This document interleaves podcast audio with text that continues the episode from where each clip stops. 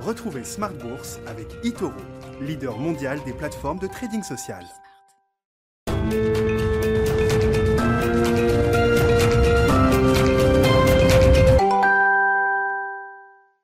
Et c'est reparti pour Smart Bourse, votre double dose quotidienne de marché en direct sur Bismart, chaque jour à la mi-journée, 12h30, 13h. Et en fin de journée, désormais, la grande édition pendant une heure à partir de 17h. Au sommaire ce soir, une séance positive, une séance de résilience à nouveau pour les marchés actions en Europe, notamment grâce à quelques secteurs cycliques, le secteur de l'énergie, notamment oil and gas, qui aura été le grand gagnant du jour sur les marchés européens, notamment. On peut noter également la bonne tenue du, du secteur bancaire alors que les taux ne font euh, rien, voire baissent encore légèrement aujourd'hui. À l'inverse, on a vu le secteur du luxe qui était plutôt mis de côté quand on regarde précisément le CAC 40 à Paris qui termine cette séance dans le vert malgré les interrogations de rentrée, notamment sur la normalisation du rythme de la croissance mondiale. Hein. Ce sera le sujet à la une avec nos invités de Planète Marché dans un instant. On notera également dans les euh, mouvements spécifiques de cette séance euh, parisienne le crash de Valneva après la résiliation de son contrat avec les autorités britanniques pour euh, l'approvisionnement euh, en vaccins. Le titre Valneva a baissé de 35-40% au cours de cette séance. Vous aurez le résumé complet dans un instant avec Alix Nguyen pour Tendance Mon Ami. Le sujet de l'inflation reste évidemment un sujet clé en cette rentrée avec des banques centrales qui sont prêtes à réduire progressivement, doucement la voilure en matière de soutien monétaire à travers leur programme de rachat d'actifs. La Fed s'exprimera la semaine prochaine à l'occasion de sa réunion de rentrée et nous aurons demain une nouvelle marque d'inflation aux États-Unis pour le mois d'août, une marque d'inflation qui euh, va rester élevée sans doute, hein, au-delà de 5% pour l'inflation globale, c'est en tout cas ce qu'attendent les économistes, et une inflation sous-jacente qui euh, sur un an reste à plus de 4% de progression. Tout ça sera donc à, à, confirmer demain avec la publication du CPI US à 14h30. On parlera de ces sujets donc avec nos invités en plateau dans un instant, et puis le dernier quart d'heure de Smart Bourse, le quart d'heure thématique consacré ce soir aux small caps, le grand retour, le retour gagnant même des petites et moyennes capitalisations boursières, les small caps, ont connu un bel été en Europe, à Paris. On fera le point avec euh, les équipes de Roland Corporate et Cécile Aboulian, responsable de l'analyse financière de Roland, qui sera avec nous en plateau dans le dernier quart d'heure de Smart Bourse.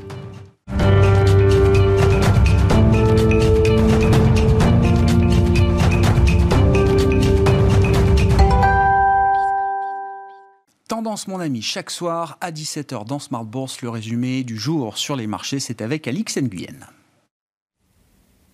La bourse de Paris progresse doucement mais sûrement, des marchés comme ravivés par la hausse des cours du brut.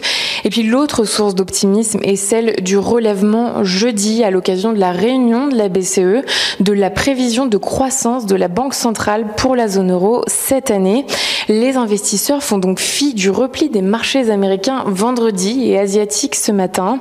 La prudence reste cependant le maître mot en cette veille de publication des chiffres de l'inflation euh, du mois dernier aux États-Unis, sans compter que vendredi, nous apprenions une hausse de 8,3% sur un an des prix à la production en août. Une envolée euh, pourrait peser sur les ventes au détail prévues jeudi. En Chine, l'attention se portera mercredi sur la production industrielle et les ventes au détail. Et puis toujours sur le plan macroéconomique, euh, on relève aussi que la perspective d'un tapering de la Fed plane sur les marchés dans un contexte où de plus en plus de prises de parole tendent à le penser à l'instar du dernier en date, euh, Patrick Harker, le président de la Fed de Philadelphie, il a déclaré que l'engagement d'un processus serait souhaitable d'ici la fin de l'année si l'inflation devait persister. Euh, on rappelle d'ailleurs que la prochaine réunion de la Fed aura lieu les 21 et 22 septembre. Sur le plan des valeurs, les valeurs pétrolières sont en pole position, dopées par la hausse des cours du brut. Cette hausse intervient en raison des craintes quant à la production aux États-Unis après les perturbations provoquées par l'ouragan Ida. À noter qu'au Mexique, la production est réduite de moitié. BNP Paribas, Crédit Agricole et Société Générale caracolent toujours soutenus par l'espoir en Europe d'une forte croissance.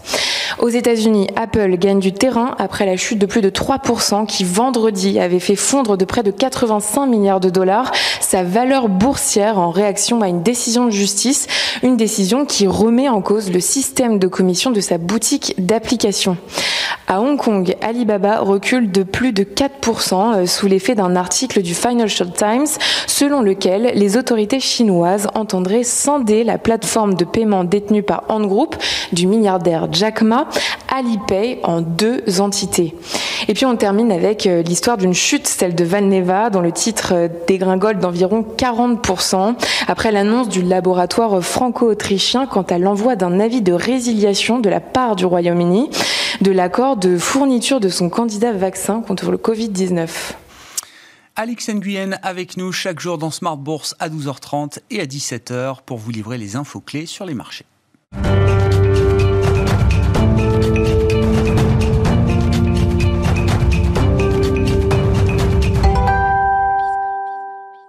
Et nos invités de Planète Marché avec nous pendant 40 minutes pour euh, décrypter les tendances du moment. Léa Dauphas est avec nous ce soir, chef économiste de TAC Economics. Bonsoir Léa. Bonsoir. Bienvenue. Bienvenue à Eric Turgeman qui est avec nous également. Bonsoir Eric. Bonsoir. Vous êtes directeur de la gestion actions et convertibles d'Ophi Asset Management. Et Étienne de Marsac nous rejoint également ce soir. Bonsoir Étienne. Bonsoir. Merci d'être là. Vous êtes responsable de la gestion Absolute Return de Sony AM. Euh, question de rentrée, question euh, très ouverte. On entre dans un moment où la croissance va se normaliser ralentir par rapport au niveau stratosphérique qu'elle a pu atteindre dans cette phase d'accélération euh, de, reprise. Les pics ont été ou sont en passe d'être franchis. Je vous laisse décider effectivement du, du, calendrier, on va dire, du franchissement des pics de croissance. Mais cette phase de normalisation de la croissance, est-ce qu'elle change la donne pour euh, les investisseurs et pour les marchés financiers? Étienne euh, pas nécessairement, puisqu'on a bien appris en fait que depuis dix ans, c'est pas simplement les facteurs macroéconomiques qui euh, sous-tendent la hausse des marchés euh, actions et des actifs risqués, mais également les facteurs techniques. On peut rappeler, ça a déjà été évoqué sur votre plateau, l'influence de hum, l'expiration des marchés des options et les options clôturées ou vont clôturer mercredi prochain, entraînant notamment cette journée de vendredi, qui est une journée plutôt de consolidation, avant cette reprise du risque d'aujourd'hui aujourd'hui, qui est à rattacher non pas à des phénomènes macroéconomiques, mais assez typiquement à des phénomènes techniques liées à la maturité des options, alors lesquelles essentiellement les options américaines par exemple, qui sous-tendent tout simplement ben, lorsque les, les, expirations d'options se produisent, mmh. vous avez un montant important de risques qui se dégonfle et qui quitte les marchés financiers qu'il faut reconstituer en reprenant des positions acheteuses notamment via les options. Donc, non mais attendez, point hyper important. Oui, c'est ça. Les enjeux techniques dépassent aujourd'hui les enjeux fondamentaux. Alors je crois que c'est très important de, se, de, comprendre en effet qu'une action aujourd'hui, c'est un produit dérivé d'un produit dérivé. C'est-à-dire que le prix d'une action est influencé par les volumes des produits dérivés échangés entre euh, les euh, agents euh, économique. Et par moment, vous avez des fenêtres où la macro prend le pas. Hein, toute cette sortie de crise et de normalisation du euh, passage du Covid entre le mois d'octobre et aujourd'hui, on était plutôt sur des, euh, phénomènes macro. Et par moment, mmh, mmh. le technique prend le pas, même si ça peut être très local sur une journée, comme typiquement euh, la journée d'aujourd'hui, qui était, quand on s'intéresse à ces sujets, euh, relativement anticipable. Après, l'univers euh, macroéconomique, comme vous l'avez dit, il explique et il sous-tend quand même une partie de l'action des prix, et on a des raisons tangibles de continuer à être optimiste sur le moyen terme, un peu fébrile sur le court terme, on va en parler, mais sur le moyen terme, on peut rester, je crois, optimiste, et Léa nous en parlera probablement. bien sûr, on va détailler cette dynamique conjoncturelle. Si vous prenez les PIB, par exemple, de, la zone euro, ils sont en hausse de l'ordre de 11 euh, ou 12 sur un an. Peut-être qu'ils vont s'atténuer, mais s'atténuer ne veut pas dire qu'on ne continue pas à monter. Le PIB des États-Unis, lui, doit être en hausse de 13% sur un an. Le PIB de la Grande-Bretagne en hausse de 20% On a des raisons factuelles pour rester optimiste. La croissance des bénéfices continue à être revue à la hausse. Ça, c'est un sujet euh, qu'on n'avait pas vu ces dernières années. Euh, en sortie de crise, typiquement, entre 2008 et 2000 2021, les, bénéfices étaient sans arrêt revus à la baisse. On partait très haut en début d'année et, on révisait continuellement à la baisse. Exactement. Alors là, il se produit quelque chose de nouveau, qui est que pour 2023, par exemple, la révision des bénéfices est plus élevée que les bénéfices prévus en 2022, qui étaient eux-mêmes plus élevés qu'en 2021 pour l'année 2023. Donc euh, les, résultats restent extrêmement euh, positifs, s'inscrivent dans une logique qui reste haussière. Pour combien de temps? Là, on rentre du coup tout de suite dans le vif du sujet, qui est que l'inflation peut détruire une partie des marges des entreprises. Et je crois que c'est la fébrilité un petit peu nouvelle de cette rentrée. Est-ce que l'inflation est suffisamment élevée pour soit euh, euh, comment entraîner une révision des marges ou est-ce que les, entreprises ont du pouvoir, qu'on appelle du pouvoir de, prix, pour répercuter cette hausse de prix à leurs euh, consommateurs et, cette logique-là, la manière dont le curseur se règle entre marge et pricing power, eh bien, est cruciale pour la suite. Mais si, vous dites, voilà, le sujet c'est l'inflation, mais si on regarde la croissance, vous dites il ne faut pas non plus s'amuser à se faire peur. Exactement, exactement. On a des raisons qui continuent à être tangibles euh, pour rester optimiste, même si à court terme. Et donc, quand vous dites optimiste, c'est environnement favorable pour détenir des actifs risqués dans les portefeuilles. Exactement, vent porteur. Eric, sur cette euh, ambiance de rentrée, euh, voilà, est-ce que vous partagez quelques inquiétudes sur la croissance? Est-ce que la normalisation de la croissance doit nous inquiéter? Jusqu'où? Ou est-ce que non, c'est quelque chose qui est bien anticipé, bien intégré aujourd'hui par les participants? Oui, je pense que c'est pas tellement le sujet. La croissance, on a une visibilité assez bonne quand même. Alors bon, en 2020, ça rebondit énormément parce que, enfin, on avait en 2021, 21, parce qu'il y avait un trou euh, énorme en 2020. Cela dit, en 2022, on a encore des prévisions qui sont quand même assez fortes, hein, une croissance mondiale euh, supérieure à 4%, et je pense qu'avec les acquis de croissance, et, euh, on a une bonne visibilité. Je ne pense pas que ce soit le sujet, en fait, euh, sauf s'il y avait une pandémie qui devait repartir. Là, je pense que là-dessus, les marchés considèrent que c'est fini. Alors, évidemment, on n'a pas l'impression, nous, que c'est fini. On a toujours les masques et il y a quand même des cas. Mais je pense que les marchés, réellement, n'en font plus qu'un. Voilà, ils se tournent vers le, vers le futur. Donc la croissance, pour moi, c'est pas vraiment un sujet parce que de toute manière, elle va encore être forte. Et puis si elle doit diminuer, ça sera volontairement hein, par les, politiques, euh, notamment euh, des banques centrales. Non, le sujet, c'est euh, de toute manière, c'est autour de, l'inflation et des taux, parce qu'on voit bien que quand il y a des variations de, marché assez fortes, c'est par rapport aux déclarations des membres de la Fed ou de la BCE. Euh, c'est pas tellement par rapport à des révisions de croissance. Enfin, ça, c'est vraiment, enfin, le sujet dans les mm. mois à venir, c'est ce sera l'inflation, transitoire ou pas, et les taux d'intérêt. Voilà. Aujourd'hui, on a le meilleur des mondes. C'est pour ça que les marchés se portent si bien. que vous avez une croissance très forte. Certes, il y a un rebond, mais elle reste très forte. Des bénéfices qui sont euh, vraiment euh, aussi très très forts, supérieurs aux attentes. Et alors là, quand on interviewe les chefs d'entreprise, ils n'ont jamais été aussi optimistes, alors qu'en général, c'est plutôt, euh, ils ont plutôt tendance à, calmer le jeu conservateur pour pouvoir euh, surprendre positivement. Ils ont une très très bonne visibilité. Donc 2021, euh, c'est fait. Enfin, il n'y aura pas d'accident là-dessus. Plutôt une bonne visibilité sur 2022. Donc une croissance forte, des bénéfices en forte hausse, et puis des taux d'intérêt qui sont au tapis. Qu'est-ce que demande le, peuple hein? Ah On n'a jamais eu une conjonction avec. normalement, on ne devrait pas avoir des taux aussi bas qu'une croissance aussi forte. Donc il y a quelque chose qui ne va pas. et, du point de vue du marché, est-ce qu'on est confortable justement avec cette situation euh, sur la partie action euh, notamment bah, Les marchés, euh, ils sont confortables tant qu'ils ne voient pas les taux d'intérêt monter. Et comme très peu d'intervenants voient un taux américain dépasser 2%, quasiment personne, hmm. et un boon revenir à plus de zéro, bah, avec un boon à zéro et puis un rendement action qui est autour de entre 2,5 et 3, donc c'est le fameux effet euh, TINA, il n'y aura pas d'alternative, donc euh, on va sur les actions. Alors ça peut être dangereux un peu, ça peut créer des bulles.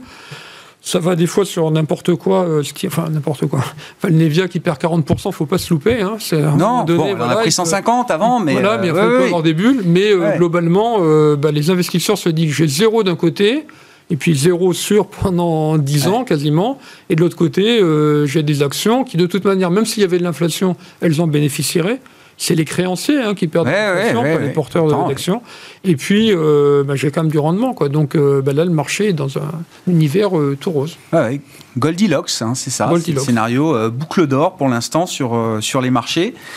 si on rentre un peu dans le détail justement de la dynamique de croissance, Léa, avec vous, économiste, je rappelle, autour de, de cette table, qu'est-ce qu'on peut dire des enjeux de la rentrée? Le pic américain est derrière nous, le pic chinois est loin derrière nous. D'ailleurs, peut-être une situation qui mérite qu'on s'y attarde euh, un petit peu. La question, c'est on a sans arrêt sous-estimé la vigueur de la reprise, on a sans arrêt revu à la, à la hausse tous les chiffres euh, de croissance macroéconomique euh, qu'on a pu avoir jusqu'à aujourd'hui quasiment. Est-ce que dans une phase de normalisation, d'ajustement de la croissance, est-ce qu'il y a un risque de mauvaise surprise? Mm. Le marché est toujours attentif, il y a le niveau absolu, mais le marché est toujours attentif à la dérivée, à l'écart par rapport aux attentes.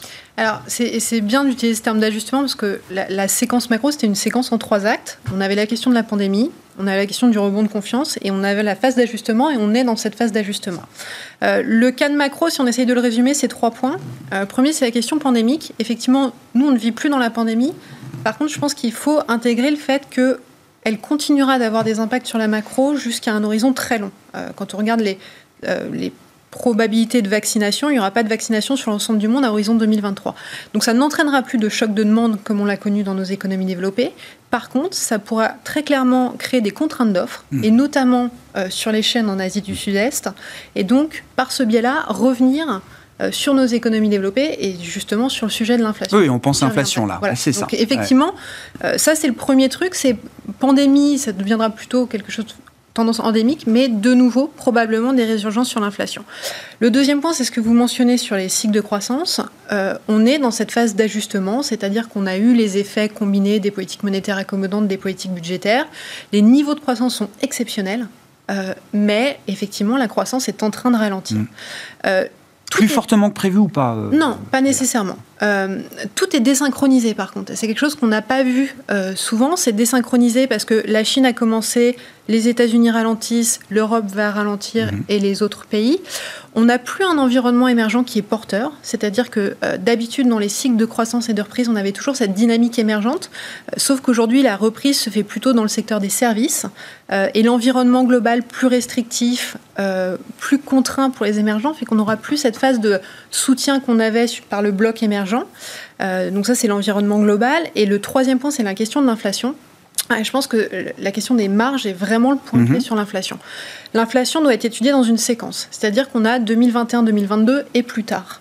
2021-2022, euh, quand on regarde qu'est-ce qui fait l'inflation aux États-Unis, globalement, c'est ces problèmes sur le prix des biens et ces problèmes sur les chaînes de valeur. Mhm. L'inflation des services, c'est à peu près ajusté. Enfin, ça va arriver, mais pas trop de problématiques dessus. Les parties commodity matières premières, avec le ralentissement de la Chine et les prévisions qu'on a, ça va pas être un problème sur les chaînes d'inflation. Par contre, on a une vraie question de prix. Et quand on regarde les contraintes sur les chaînes de valeur, on commence à voir quelque chose qui se normalise, mais on n'en est qu'au mmh. Mmh.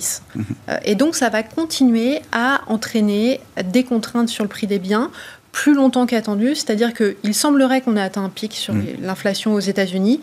Par contre, ce n'est pas un pic qui va s'ajuster rapidement, euh, au moins jusqu'à la fin de l'année, voire un peu après.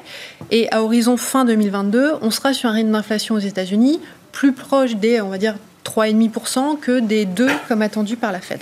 Après, il y a des problématiques très longues sur l'inflation, qui sont les problématiques euh, de euh, digitalisation, plutôt des pressions des inflationnistes, la question des transitions et de la rotation sectorielle et des, enfin de la restructuration des économies post-Covid. Là, c'est plutôt inflationniste.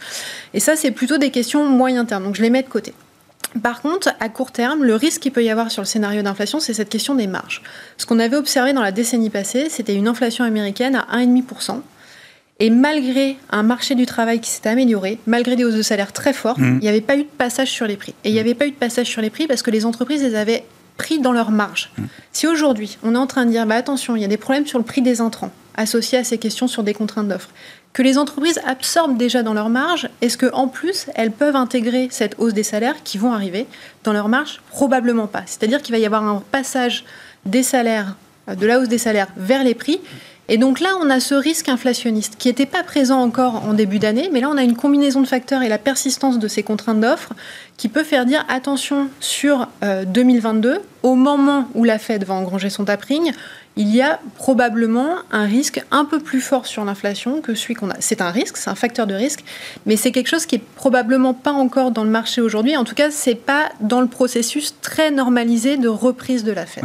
Est-ce que c'est un risque, notamment aux États-Unis, qui peut arriver quand bien même on n'est pas revenu à 3,5% de taux de chômage, par exemple? Oui, parce qu'on voit bien qu'il y a. Alors, l'analyse du marché. Je parle de la vraie inflation, hein, celle que vous nous décrivez avec les effets de second tour. Hein. Exactement, la boucle inflationniste. Non, a priori, et de toute manière, le rôle de la Fed est là. Si on arrive dans des, dans des boucles inflationnistes, alors on pourrait parler des prix de l'immobilier, c'est pour ça que j'en parle pas. Je considère que si on arrive là-dedans, la Fed interviendra. Pareil, si on arrive dans une boucle inflationniste. Par contre, on va être sur des marges d'escalier. Euh, c'est-à-dire qu'au lieu d'avoir des inflations à 2, 2,5%, mhm. on aurait plutôt des inflations à 3, 3,5%. Euh, et ça, c'est vrai, à chaque fois, c'est pas des spirales. Le, la Fed va agir si on arrive dans un rôle de spirale. Par contre, c'est des marges d'escalier plus élevées. Et donc, du coup, un, un, repricing qui doit être fait, on n'est pas du tout sur des niveaux de taux, on n'est pas du tout sur des niveaux qui ont en tête ces niveaux de croissance. On a parlé des US. D'inflation. On a parlé des US. la zone euro, en quelques mots, c'est pas du tout la même problématique. On a des problématiques pour le coup très transitoires euh, sur l'inflation zone euro, mais on n'est pas du tout dans le même environnement. Hmm. Bon, termes de gestion, ce risque inflationniste, comment on le, comment on le gère justement, euh, Eric Sur la partie action, on fait des, des, choix, il y a des secteurs qui permettent de se couvrir contre ce risque inflationniste? Alors, euh, si on considère que normalement, euh, effectivement, il y a un petit peu d'inflation qui revient et que les taux d'intérêt doivent remonter normalement un petit peu, on a plutôt tendance à aller dans des secteurs qui bénéficient de la hausse des taux plutôt que ceux qui en pâtissent. Bon, les secteurs qui en bénéficient, c'est plutôt les banques, voilà. Et puis, d'une certaine façon, il y a un peu, plus de cyclicité. Si on avait une remontée de, des taux, euh, il y a des secteurs qui sont très fortement euh, valorisés. Bon. Euh, si on prend le CAC 40, que tout le monde connaît, on doit payer, je sais pas, enfin, je sais qu'en Europe, c'est 16 fois les bénéfices. 2022, on doit pas être loin. maintenant, il y a la moitié des valeurs du CAC 40 qui sont à 30 fois les bénéfices. Et en réalité, la moyenne de 16, c'est parce qu'on a des banques à 7 ou, ou ou le pétrole ou, euh, ou l'auto. Bon, les valeurs qui sont à 30, 40 ou je sais pas si Dassault n'est pas à 52 ouais, c'est possible, oui. Euh, pour ça, il y, a, enfin, il y, a deux raisons pour avoir des bénéfices euh, si élevés. Un, une visibilité très forte, c'est le cas, et deux, ou une croissance voilà, qui n'arrête pas de monter parce qu'on paye peut-être 52 fois les bénéfices de cette année, 30 fois l'année prochaine et 15 fois dans deux ans. Ok, dans ce cas-là, euh, mais attention euh, s'il y a une, voilà, un petit accident de croissance, parce que ces valeurs-là, à ce niveau de PE, s'il y a la moindre, moindre accident de croissance, c'est badaboum. Mmh. Voilà. Et puis l'autre facteur, c'est une remontée des taux d'intérêt, puisqu'en fait, une action, ça s'évalue par l'actualisation euh, des bénéfices à un certain taux. Voilà. Évidemment, quand les taux sont à zéro, l'actualisation, mathématiquement, c'est compliqué. C'est pour ça qu'il n'y a pas de prix. Et c'est pour ça que quand on nous dit c'est cher 15, 16, 17 fois, en historique, oui, parce qu'effectivement, on a 16-17 fois en général, euh, ça se passait mal derrière. Mais, par rapport, si on est convaincu que les taux restent à zéro très très longtemps, il euh, n'y a pas de prix, quoi. Et qu'est-ce que vous dites chez Ophi? Vous dites que ce serait une erreur de, euh, de, comment dire, de construire ces portefeuilles aujourd'hui uniquement sur l'idée que les taux resteront lower for longer, toujours plus bas, ou en tout cas ne remonteront jamais. Ce serait une erreur que ce soit cette idée-là. On, pense, on pense que c'est, voilà, on peut pas, ça serait pas logique. bon, les banques centrales font ce qu'elles veulent. Les banques centrales peuvent effectivement maintenir, bon, les taux courts, elles, elles les administrent, et les les taux longs, elles peuvent acheter autant qu'elles veulent. Mm. Euh, maintenant, de toute façon, les banques centrales, euh, l'inflation, ça leur fait pas peur. Hein. C'est plutôt ça euh, qu'elles cherchent. Bah, c'est un peu l'objectif, oui, c'est ce bah que je comprends. Oui, il faut revenir à ça, mais c'est important de le rappeler, effectivement. On a eu un choc, bon, il y, a la pandémie, mais depuis 2007, hein, ça, ça, dure la crise, ça fait maintenant, ça va faire 15 ans. le sous-régime d'inflation ou la sous-inflation existe depuis plus de 10 ans maintenant. ce qui fait peur en général sur les marchés, c'est la récession ou l'inflation.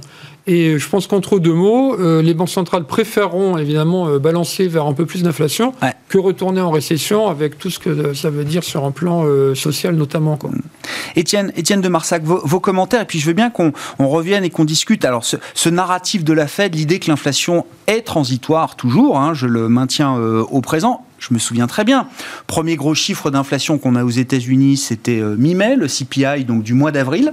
Et depuis, ça n'a cessé de surprendre euh, à la hausse. On verra ce qu'il en est demain. Mais je me souviens très bien du discours. Alors, c'était mon consensus de, de Smart Bourse, hein, mais de, de ce début d'année, c'était de dire oui, on va avoir 2, 3, 4 gros chiffres d'inflation, mais après l'été, c'est une affaire réglée.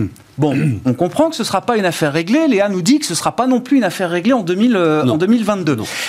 Euh, dans le narratif de la Fed, est-ce qu'il y a un risque à un moment que Jérôme Powell se fasse prendre à contre-pied? C'est-à-dire que euh, transitoire, il faut quand même qu'on mette une limite temporelle.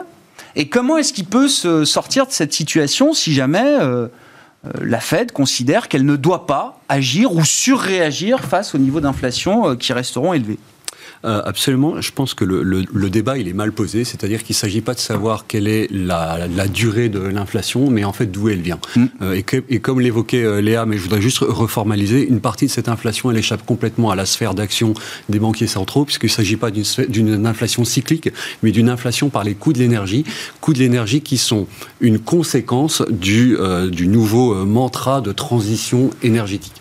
C'est-à-dire que l'inflation, elle vient de la nécessité de décarboniser en fait les sociétés et de passer d'un univers qui est consommateur en énergie fossile à un univers qui consomme une énergie différente, d'une autre nature, mais qui est extrêmement dépendant des matières premières.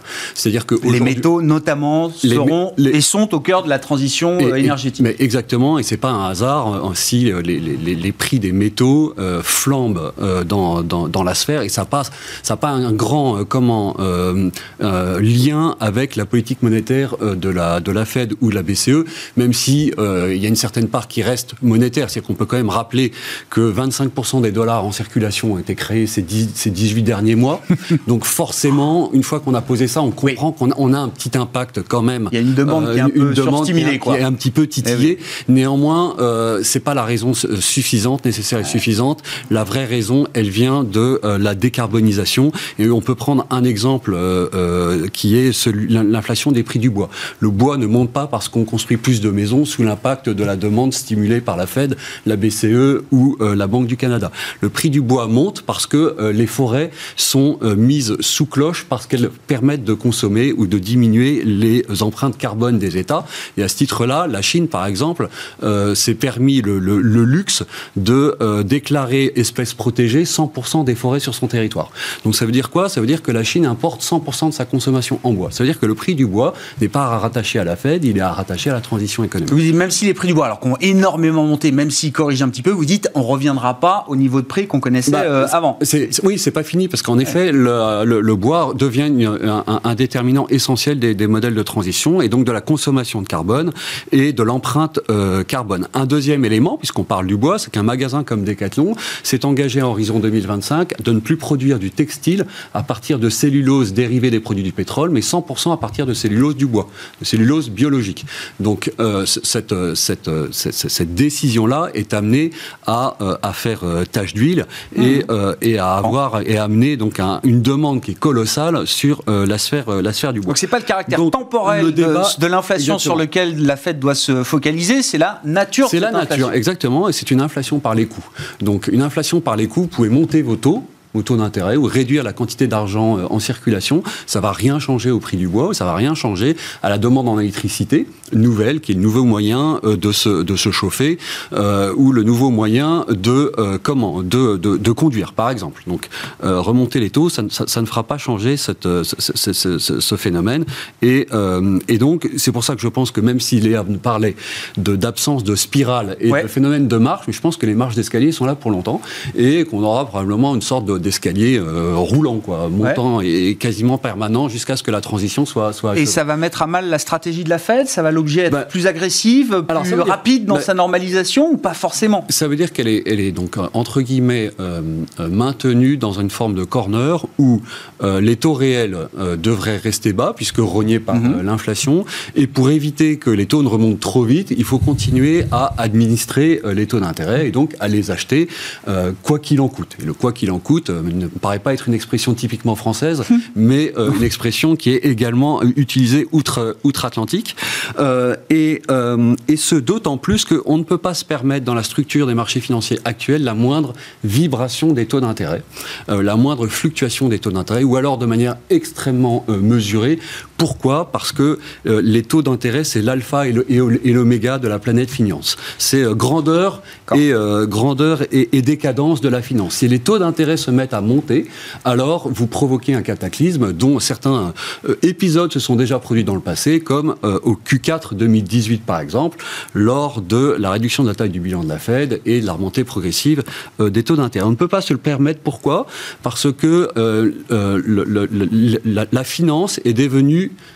où l'économie est devenue excessivement financière. La financiarisation de l'économie. Qu'est-ce que c'est? C'est en 1970, il Rapidement, parce qu'on va pas faire toute l'histoire euh, de PIB. 1,5 dollars de PIB. Pardon, 1,5 dollars de dette pour produire 1 dollar de PIB. D'accord. Aujourd'hui, il en faut 3,5. Donc ça, c'est l'augmentation de levier. Il y a deux fois et demi plus de dettes dans l'économie pour, revenir à la Fed, autant de PIB. donc on ne peut pas Très intéressant. Donc pour revenir à la Fed, vous dites ces, ces arguments-là prévaudront toujours sur le reste quand il s'agira de prendre des décisions de normalisation éventuellement de la politique Ça veut dire qu'on est dans un processus long. C'est-à-dire que le, temps du gérant, le temps du trader, le temps de l'économiste n'est pas le temps d'une banque centrale, qui elle a tout le temps de elle, d'autant plus qu'elle a compris euh, euh, que, que, les déséquilibres et la fragilité étaient en place pour, pour durer. Je voulais qu'on dise un petit mot de la Chine, euh, Léa, spécifiquement. alors là, pour le coup, est-ce que le coup d'arrêt en Chine, sur fond de grandes reprogrammations politiques, est-ce que le coup d'arrêt euh, de la dynamique conjoncturelle en Chine est plus brutal que ce qu'on pouvait imaginer il y a quelques mois? Oui, et il va encore s'accentuer. Euh, le cadre d'analyse de la Chine, c'est un triptyque. Euh, qui s'auto-renforce ou s'auto-fragilise entre la macro, la politique internationale, la politique domestique.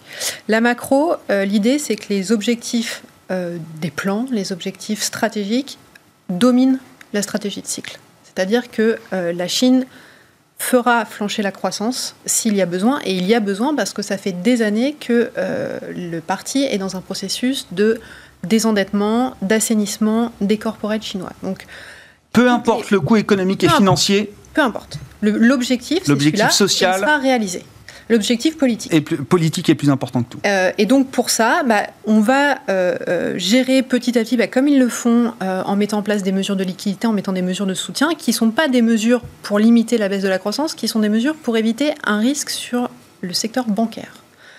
et donc on va aller de plus en plus vers un ralentissement de la Chine, vers sa croissance potentielle qui est autour de 5%. et ça, c'est quelque chose qui n'existe pas. Euh, enfin qui n'est pas qui n'est pas en tête de marché. le deuxième point, c'est la politique internationale, et donc ça, c'est vraiment l'affirmation de la puissance. Euh, euh, ça avait été un peu occulté, mais ça, revient sur le marché, et donc ça, c'est une vraie volonté chinoise. Ça a des conséquences. On n'est pas là pour parler géopolitique, mais ça a des vraies conséquences. Le troisième point, c'est la politique nationale, et là, c'est une combinaison entre le contrôle absolu et l'État stratège. C'est-à-dire qu'aujourd'hui, si je résume ce triptyque, la Chine va euh, à travers ses objectifs stratégiques, faire en sorte d'atteindre tous ces objectifs et euh, celui de maintenir la dominance du parti. Mhm. Donc toutes les questions qu'on a eues sur la tech, elles sont normales. C'est le point, c'est le contrôle absolu. Euh, il va y avoir un ajustement de la croissance, il va y avoir des secteurs qui vont être beaucoup plus touchés que d'autres, ceux qui sont les secteurs stratégiques de la Chine. et donc on pense à l'énergie, on pense euh, euh, à la tech. Mhm. À l'inverse, euh, certains secteurs sont encore porteurs. Je pense notamment à la finance, dans ses dominations de puissance mhm. et dans sa volonté de puissance. Il y a encore certains secteurs sur la Chine à du retard. Et donc là, bien sûr, elle va exploiter tous les, moyens possibles pour se mettre à niveau sur ces, sur ces compétences-là. et c'est un temps long. C'est-à-dire que c'est pas juste une considération du prochain trimestre, c'est que pendant la prochaine décennie au moins, l'État stratège, c'est des plans quinquennaux et des plans longs. Euh, la Chine va euh, tout faire et surtout pour maintenir le contrôle. Mais ça veut dire qu'on n'a pas fini de se faire peur avec la... Alors je sais que c'est le marronnier, hein, parce que se faire peur avec la Chine, c'est facile. Hein, quand on n'a pas d'idée, c'est le premier truc qui nous vient en tête. Mais vous dites là quand même, on n'a pas vu encore le plus bas, le plus, plus fort du ralentissement de l'économie chinoise. Non, euh. le ralentissement arrive. Et c'est surtout que c'est un ralentissement voulu. Euh, donc c'est-à-dire que la Chine ne va pas faire des mesures de quantité Il ne faut pas attendre de, plan de relance. Quoi. Il non, il, faut attendre un plan pour éviter qu'on ait un risque systémique sur le secteur bancaire. Maintenant que les entreprises fassent faillite, je ne vais pas dire que c'est voulu, mais en tout cas, il y a besoin pour euh, la stratégie chinoise. Vos commentaires, euh, Eric, à ce, à ce sujet Et puis, euh, est-ce qu'il faut, ben, au FIAM, est-ce qu'il faut continuer d'investir en Chine demain? Et si oui, comment? Nous, on est en train de monter une, une filiale à Hong Kong. Alors je ne vais pas vous dire non. Mais non, mais c'est euh, révélateur. Ça veut dire que quand même, il y a quelque chose qui se passe euh, et qui est aussi source d'opportunités euh, là-bas. Oui, alors sur les 5%, de toute manière, c'était un peu ce qui était prévu avant la crise. Hein. Enfin, on savait que ça allait atterrir bah, dans les années à venir. Enfin, le, 10, ça fait longtemps qu'il n'existe plus. On était à 8, et puis alors là, ça vient peut-être un peu plus tôt, mais je pense que 2023, voilà, on devait arriver vers 5. Donc là, il y a eu. Il nous avait dit 6 en début d'année, Pékin. Je me souviens, tout le monde était là dire bon, qu'est-ce que c'est que cette histoire? Ils feront bien plus. il y aura 6%. Ah, bah oui, mais, il n'y aura pas 8,5% comme Mais voilà, mais le marché, les économistes se disaient mais ils feront beaucoup plus que 6, évidemment. On ne comprenait pas bien le 6 en début. Les Chinois, c'est les seuls qui, le 1er janvier, arrivent à vous donner la croissance de l'année. Hein, donc, il y aura la croissance qu'ils veulent bien donner. Bon, donc, donc ça, va, ça va ralentir, effectivement. on ne peut pas rester complètement absent de, de la Chine. après, moi, ce qui se passe en Chine, ça m'inspire autre chose sur, euh, notamment, enfin, on parlait d'Alibaba, le PDG euh, qui, prend des vacances, on ne sait pas où il est, etc. Mm. Euh, et ils sont en train de casser leur, enfin de casser, de, casser bah, leur, leur, trop grosse de démanteler, démanteler. En financial mm. avec Alipay, il y aura les paiements d'un côté et tous les services financiers de l'autre, crédit, consommation, etc. Ils veulent pas que ce soit regroupé dans une seule entité, avec en plus l'État qui va avoir accès à toutes les données de crédit maintenant. Qui Donc eux, ils le font à leur manière, chez Financial. manière bah mais c'est peut-être quelque chose qui prend euh, ah. en Occident. Hein, euh, ils sont en train de prendre un coup d'avance, les Chinois ben, C'est pas impossible. encore une fois, ils le font. Euh, bon, ils ne pas avec le dos de la cuillère, on va dire. Mm. mais le, fait de vouloir casser des monopoles qui commencent à être trop riches et trop puissants, c'est un thème qui pourra revenir notamment aux États-Unis. Alors après. On va me dire oui, mais les Américains prendront jamais le risque de casser leurs champions face justement aux Chinois. Euh, il faut voir, voilà, à un moment donné. Mais sauf que les, champions chinois, ils ont été quand même bah, un peu affaiblis, justement. Un peu affaiblis. Donc, euh, c'est peut-être un thème qui va euh, revenir. Donc, pour les, les géants technologiques américains, parce que malheureusement, en Europe, on est n'est pas concerné. Mais euh, ça aussi, enfin, je veux dire, c'est peut-être pas. Euh, c'est intéressant. Je fais le lien avec la décision de justice qu'il y a eu autour d'Apple entre euh, donc Epic Games, l'éditeur du jeu Fortnite, et Apple. Alors, bon, tout dépend de quel côté on se place. C'est un soulagement pour Apple parce que mmh. l'App Store n'est pas considéré comme un monopole total pour l'instant à ce stade par la justice américaine, mais on voit bien quand même que le modèle est un peu fragilisé, qu'Apple est obligé de donner quelques concessions pour ouvrir un petit peu son, son système. Ça a toujours existé Hein, depuis la nuit des temps. Les puissants, à un moment donné, euh, se font. Euh, voilà, enfin, on vient prélever chez les puissants euh, quand les États sont un peu en faillite. Quoi. Enfin, c'est quelque chose qui est, qui est vieux, comme depuis les rois. voilà. Mais ça veut dire que pour l'investisseur, ces cas d'investissement qui étaient des, des bah, boulevards, des autoroutes, c'est moins le cas aujourd'hui?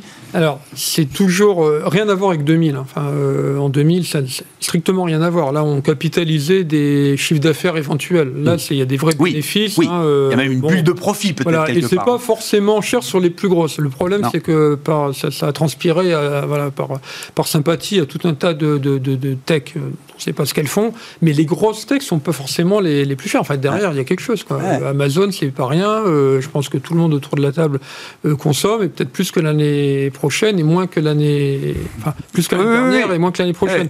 Donc, donc voilà. Après, il y a une question de prix. Et puis, bah, démanteler, ça ne sera jamais à la chinoise, mais enfin, à un moment donné, on peut vouloir bah, voilà, prendre là où il y a un petit peu. Parce que euh, non seulement il y a la puissance financière, et puis elles font peur. Enfin, euh, voilà, quand on est trop hmm. puissant au court, on fait peur aux, États. Quoi. Bon. Attention. Oui, attention, effectivement. Non, non, mais on voit bien, on suit les développements. Là, c'était Apple, effectivement. Alors, c'est intéressant parce que c'est Epic Games qui fait appel de la décision de justice euh, aux États-Unis.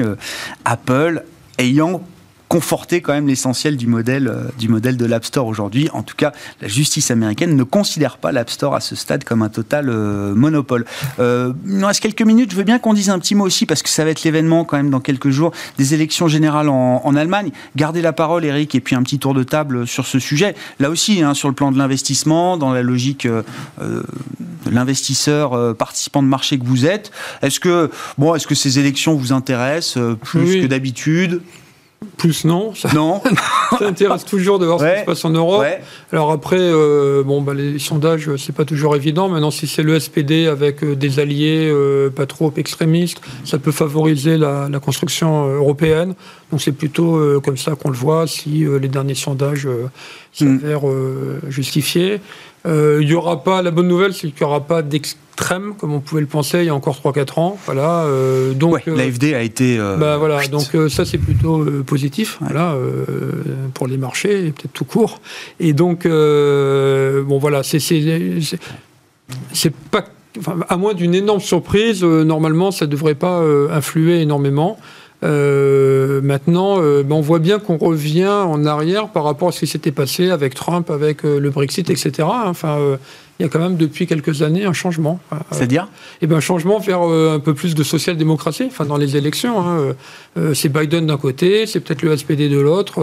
voilà, il y a des alternances qui se, qui se font avec des thématiques qu'on retrouve, mais jusqu'en Chine. Hein. Vous disiez prospérité pour tous. Euh, Joe Biden, c'est euh, pay them more, payer les plus. Hein aux entreprises qui ont du mal à recruter des, salariés. Sur l'Allemagne, il y a un enjeu particulier pour vous euh, Sur l'Allemagne, il n'y a, plus de risques et il y a plutôt des enjeux. En effet, euh, les risques que euh, les, extrêmes, les partis extrêmes, la gauche ou bien les, partis écologistes renversent les, anciennes coalitions n'existent existent moins. Manifestement, les dynamiques sont plutôt en faveur d'une certaine forme de statu quo.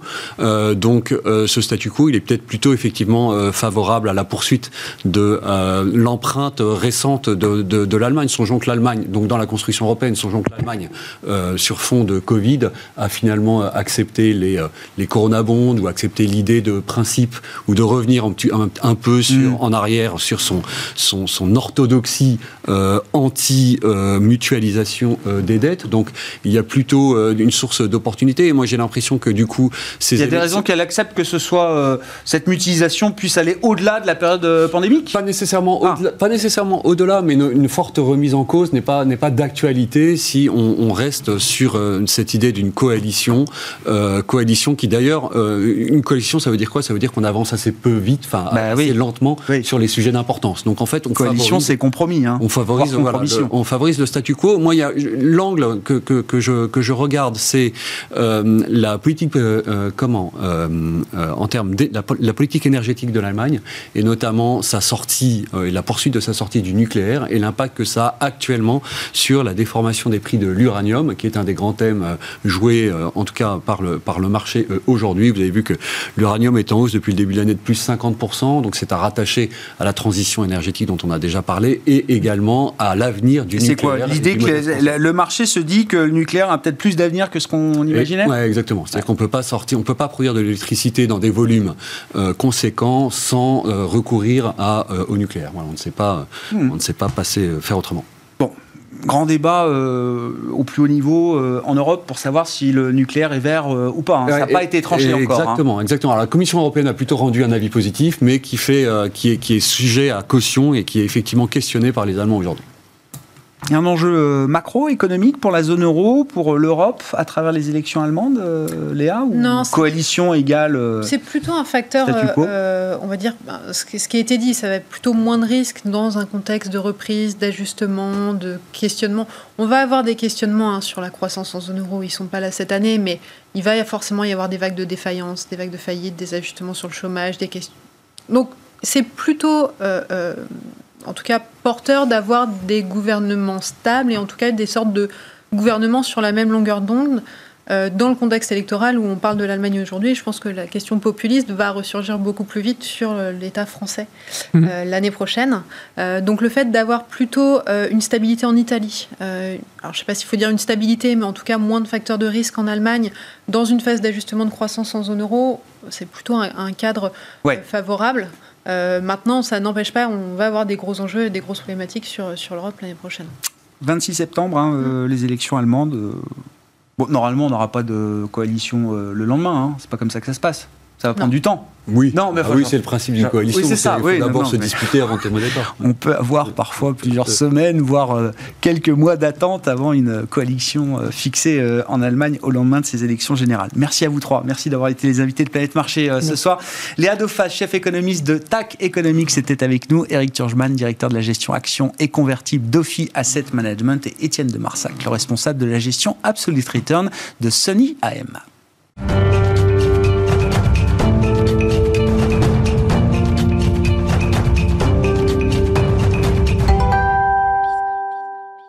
Le dernier quart d'heure de Smart Bourse chaque soir, c'est le quart d'heure thématique. Le thème ce soir, c'est le thème des small caps, les petites capitalisations et le retour gagnant même des small caps en, 2021. Bon, il nous reste encore un, gros trimestre pour boucler cette année 2021, mais déjà cette année aura été profitable au segment de marché des, des small caps. On en parle avec Cécile Abouillant, à mes côtés en plateau, responsable de l'analyse financière de Roland Corporate. Bonsoir Cécile et bienvenue. Depuis 2018, on, parle des small caps comme étant une classe d'actifs un peu plus difficile. 2018 hein. avait été une année très très compliquée, je me souviens, pour les small caps. Mm. Et puis ça avait duré, la pandémie est arrivée, et enfin en 2021, on voit visiblement ressurgir l'idée que les small caps font généralement un peu mieux que les grandes capitalisations. Donc euh, à Paris, c'est l'indice CAC 40 euh, par exemple. On a vu au cours de l'été que les small caps, effectivement, euh, consacraient leur retour gagnant avec un peu de surperformance par rapport aux grands indices des grandes capitalisations boursières. Ouais, c'est vrai pour cet été, puis c'est vrai aussi de la période janvier à mai où les small caps avaient superformé les large caps pardon, euh, de 3 points. Ah Donc on était déjà dans un rattrapage euh, par rapport à l'année 2020, euh, par rapport aux années précédentes.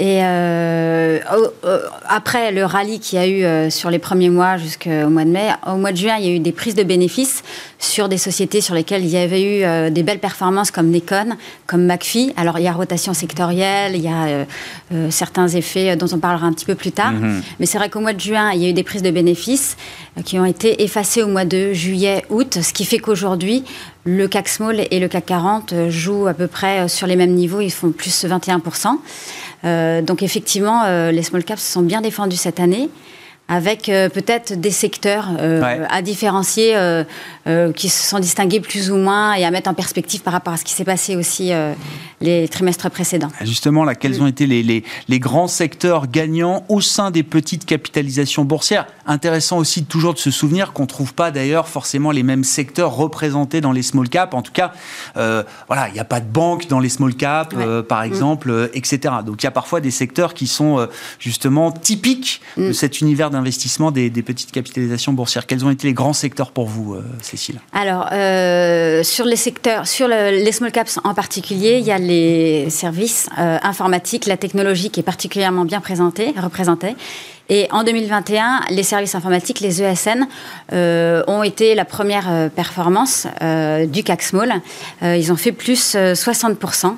à noter quand même qu'en 2020, ils avaient fait moins 88% parce que ça manquait de visibilité, parce que ce sont des sociétés qui sont très liées au cycle économique. si les industries euh, serrent leurs investissements, elles vont serrer un peu en communication, un peu en services informatiques, et elles sont les premières euh, à pâtir de, de ce. Eh, je me souviens pas, c'est un segment qui avait perdu près de 90% en 2020. Absolument. Donc ce qui, ce qui se traduit là en 2021, c'est effectivement au global, les ESN se portent très bien, ah, ah. et il y en a certaines, et c'est ça qui est un peu rigolo à remarquer, que les plus défensives comme Neurone, par exemple, euh, qui est une société qui fait 800 millions de capis, qui a, qui a 50, 5600 personnes qui travaillent pour elle, euh, qui est spécialisée sur euh, les développements applicatifs, sur les services d'infrastructure. Cette société qui était plutôt vue euh, comme défensive, justement, a remporté les suffrages en 2021, 2020-2021 et a surperformé sur l'ensemble de ce secteur-là. Quand vous dites défensif, qu'est-ce que ça veut dire euh, euh, bah, C'est une euh, société qui a 230 millions d'euros de trésorerie. Ah oui, et de ce point de vue-là, pardon, sur lequel c'est un secteur sur lequel on entend beaucoup les entreprises pour qu'elles investissent, qu'elles fassent des acquisitions. Et Neurone était beaucoup attendu sur ce sujet-là. Elle le faisait pas forcément. Il n'y avait pas forcément de catalyseur. C'était une très belle société. C'est une très belle société, et c'est exactement le genre de profil qui a rassuré pendant la crise, sur lequel il y a de la trésorerie, c'est bien géré, euh, il y a des perspectives de croissance euh, aujourd'hui. Euh, donc, donc ça a remporté les suffrages sur, sur toute cette année 2021. Neurone, autre, il y a un autre exemple qui vous vient là sur ce segment des services numériques que vous connaissez très bien. Hein, c'est un de vos grands domaines d'expertise, Cécile. oui, on en a parlé déjà. En fait, donc peut-être qu'on pourrait parler d'Infotel. Alors Infotel, c'est pas 50% de croissance, mais c'est 25, donc c'est quand même une belle performance. C'est une société qui pareil, est plutôt euh, euh, assis sur un trésor de guerre euh, de 130 millions d'euros, qui est très exigeante sur les cibles, donc qui va investir un peu comme Neurone de façon très, très épisodique, qui a des perspectives de croissance, qui compte faire, bon, comme la plupart, hein, mieux en 2021 mhm. qu'en 2019, qui se remet dans un cycle de recrutement. donc c'est une société pour laquelle il y a encore des choses à faire. Ils ont encore de, de la trésorerie. Ils distribuent du dividende. Donc pour nous, c'est une société qui est intéressante. Bon, secteur des services numériques, les ESN, leader sur cette année 2021, sur ces neuf premiers mois d'année 2021. Autre secteur gagnant pour vous, Cécile Toujours dans les services. les services au global font plus 60%. Et dans ces services, il y a De Richebourg qui a fait plus 70%, avec un profil un peu particulier parce qu'ils ont fait une acquisition qui est quand même très structurante. Euh, de Richebourg fait 2,8 milliards de chiffre d'affaires, l'acquisition fait à peu près 1 milliard, euh, ce qui fait que ça, ça a plu au marché. Euh, en plus de ça, il y a un écosystème autour du recyclage. il y a une tendance qui fait que... Recyclage des métaux, hein, pour situer De Richebourg. Voilà. Mm. voilà, qui fait que le titre est porté par, par la tendance et puis aussi une croissance qu'ils arrivent à délivrer. Mm. Donc c'est un titre qui se paye aujourd'hui 11 fois uniquement contre 14 fois euh, pour ah son historique. Ce qui fait que ah malgré euh, la croissance de cette année, on, peut imaginer que voilà, ça continue compte tenu de, l'acquisition qu'ils ont faite.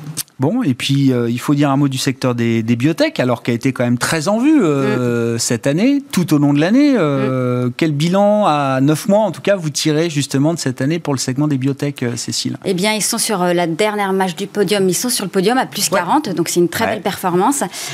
Euh, on aurait pu parler de Valneva, euh, qui était, euh, qui reste un des leaders en termes de performance. Malgré la baisse du jour. Voilà, hier faisait 160% de hausse. Aujourd'hui, du coup, elle doit faire autour de 100% de hausse depuis le début de l'année. Ce qui reste, ce qui reste que très bon. Il y a peut-être Metabolic Explorer qui le dépasse du coup. Mais c'est vrai que Valneva s'était positionné sur euh, le vaccin Covid-19 avec euh, une formule différente euh, de celles qui sont proposées aujourd'hui par le marché. Et effectivement, aujourd'hui, a perdu 40% parce que son contrat majeur, son contrat structurant, a été annulé, un contrat qui était censé être passé avec le gouvernement anglais. Qu'est-ce qui peut se passer pour euh, alors euh, une valeur comme ça euh, quand il se passe ce qui s'est passé aujourd'hui? Est-ce que c'est un coup d'arrêt pour l'ensemble du secteur? Est-ce que ça reste très spécifique? Alors Valneva, c'est quand même 130 millions d'euros de chiffre d'affaires et c'était une promesse de 1,4 milliard supplémentaire avec en tout les 190 millions de doses qui devaient être fournies. donc c'est un, coup d'arrêt à ce levier. Néanmoins, ils se défendent des critiques qui leur sont faites sur les responsabilités qu'ils n'ont pas euh, ils n'ont pas tenu, hein, les engagements qu'ils n'ont pas tenus. C'est ce que précise visiblement le gouvernement britannique dans mm. sa lettre de résiliation. Alors eux se défendent de ça et pour eux, euh, ils ont répondu euh, à toutes les exigences. Donc eux sont en phase d'attente de la phase 3, après laquelle ils pourront commercialiser leur vaccin. Oui, qui reste valable. Hein. Enfin, au, regard des mm. résultats d'études cliniques qu'ils ont obtenus jusqu'à présent, le, vaccin n'est pas remis en cause aujourd'hui. Hein. Non. À l'heure actuelle de, de ce conseil, non. maintenant, effectivement, ça sème un ça sème le doute euh, sur euh, euh, la capacité d'aller jusqu'au bout, éventuellement, même s'ils se défendent. c'est toujours une situation dans laquelle les marchés n'aiment pas se trouver. Et ça rappelle aussi tout le risque qui est porté par une biotech, Valneva en, étant une, et tout le risque porté par les sociétés qui sont dépendants à un contrat, à un client en l'occurrence. Bon, au-delà de l'accident Valneva du jour majeur, le secteur des biotech reste un des trois meilleurs performeurs de, l'année dans le segment des, petites capitalisations boursières. Le, secteur en, retard, s'il fallait en citer un, euh, Cécile? On peut parler de l'énergie. Euh, bon, c'est un peu en lien avec euh, la rotation sectorielle qu'il y a eu euh, cette année. Et puis aussi, il y a eu un engouement pour l'énergie et notamment pour l'hydrogène.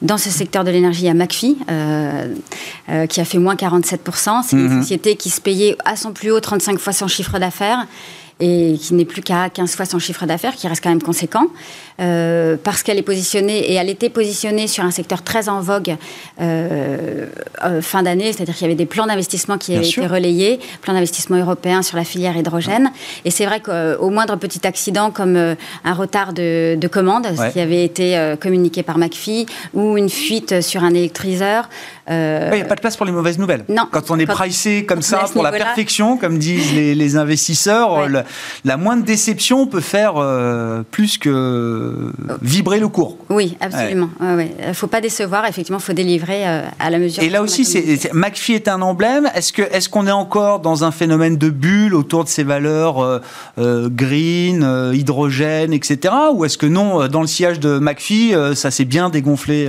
Ça s'est bien dégonflé dans, dans la globalité On pense à toutes Voltalia, Voltalia pardon, Française de l'énergie, elles se sont toutes D'accord, oui, c'est un mouvement un peu général mm. sur ce thème-là. Mm, absolument. Bon, euh, qu'est-ce qu'on peut dire à, ce stade euh, Alors, des perspectives bénéficiaires peut-être pour les, entreprises que vous suivez, enfin le segment des small caps. Mm. Euh, qu'est-ce qu'on attend maintenant pour 2022 Puisque l'heure est à la projection sur l'an prochain. Et puis, en termes de valorisation, mm. après le rattrapage, en partie en tout cas, où est-ce qu'on en est de la valorisation de ce segment des small caps par rapport à l'historique? Ben, En termes de croissance, bah, déjà peut-être sur, sur l'année en cours, on attend que les small caps euh, génère un bénéfice par action multiplié par 4 par rapport à 2020 mhm. et en croissance de 6% par rapport à 2019. D'accord. Et ce qui est intéressant de voir... Donc on est face à la crise ah, on efface la crise, oui, oui. Euh, largement. Et même si on regarde les dividendes, euh, quelque chose qu'on a regardé, on se rend compte que les small caps ont décidé de, verser davantage de dividendes. Euh, elles sont au-delà de 50% du résultat net, quand historiquement, sur les dix dernières années, elles étaient plutôt autour de 48%. Donc on peut se dire qu'elles ont voulu profiter du rebond. Mais surtout, ce qui est intéressant, c'est de les mettre en perspective par rapport au comportement des large caps, qui eux, au contraire, même si leurs bénéfices ont augmenté, ils ont augmenté autour de de 16% euh, là par rapport à l'année 2019. Même si euh, le rebond est, plus significatif, eux ont décidé, euh, la pression n'étant peut-être pas la même. Pression politique, vous dites, sur les grands groupes du CAC Voilà, on peut penser à ça éventuellement. Bien sûr, bien sûr oui. ils ont décidé, eux, de distribuer un peu moins de 50% du résultat net. Et alors, comment on explique que les small caps en versent un peu plus que d'habitude ou prévoient d'en verser plus que d'habitude alors Peut-être qu'on peut le mettre en lien avec la visibilité qu'ont les gros groupes par rapport aux, aux petits groupes. Peut-être que c'est une tendance long terme qui était s'ajuster sur les niveaux du, du CAC. Mmh. Euh, pour moi, ça ne remet pas en cause quand même euh, la volonté et la capacité d'investissement euh, de ces sociétés-là, dans la mesure où les small caps sont... sont amenés à investir pour continuer leur, leur, chemin de croissance et les small caps sont des valeurs de croissance. Oui, si, si, on veut chercher la croissance et si on se tourne vers les small caps pour chercher de la croissance, il vaut mieux qu'il y en ait quand même. Voilà, il vaut mieux qu'il y en ait, mais c'est intéressant de voir qu'elles peuvent aussi être des valeurs de rendement pour certaines. Bon. Mm, mm. C'est cher ou pas alors? Alors aujourd'hui, c'est 19, alors aujourd'hui, c'est 19 fois les résultats nets euh, des 12 mois à venir. D'accord. Donc c'est une légère prime par rapport aux 16 fois euh, qu'on a l'habitude de voir dans le secteur. Euh, néanmoins, il y, y, a largement de quoi trouver des pépites. et même 19 fois, je dirais, dirais pas que c'est cher. Il y a des sociétés qui sont particulièrement bien aimées par le marché, qui se payent 25 fois, qui se payent 30 fois. On est toujours dans un moment où on révise les perspectives bénéficiaires à la hausse, Cécile? Alors l'année 2021 a été particulièrement curieuse pour ça. effectivement, effectivement, chaque année, normalement, le consensus commence extrêmement optimiste. C'est ce qu'on disait dans euh, l'émission juste avant. Oui, on part très haut et puis on descend euh, tout au long de l'année. Ce qui n'a pas été le cas pour 2021. On est parti très bas parce que les analystes étaient un peu échaudés certainement par l'année 2020, extrêmement prudents, et ils ont remonté leurs estimations au fur et à mesure de l'année. Donc là, euh, si on revient dans un schéma un peu normal, il est assez probable qu'effectivement l'année 2022 mm. soit un peu surestimée si on rentre dans un schéma classique et qu'elle soit revue euh, un peu à la baisse euh, au fur et à mesure des mois. Bon, on suivra ça. En tout cas, le match euh, est relancé. Les small caps font jeu égal sur ces neuf premiers mois de l'année avec le CAC 40. Hein. on se focalise sur les, les small caps françaises avec vous. Merci beaucoup, Cécile, de nous avoir apporté cet éclairage ce soir. Cécile Aboulian, responsable de l'analyse financière de Roland Corporate, qui était l'invité du quart d'heure thématique de Smart Bourse. On se retrouve demain en direct à 12h30 sur Bismart.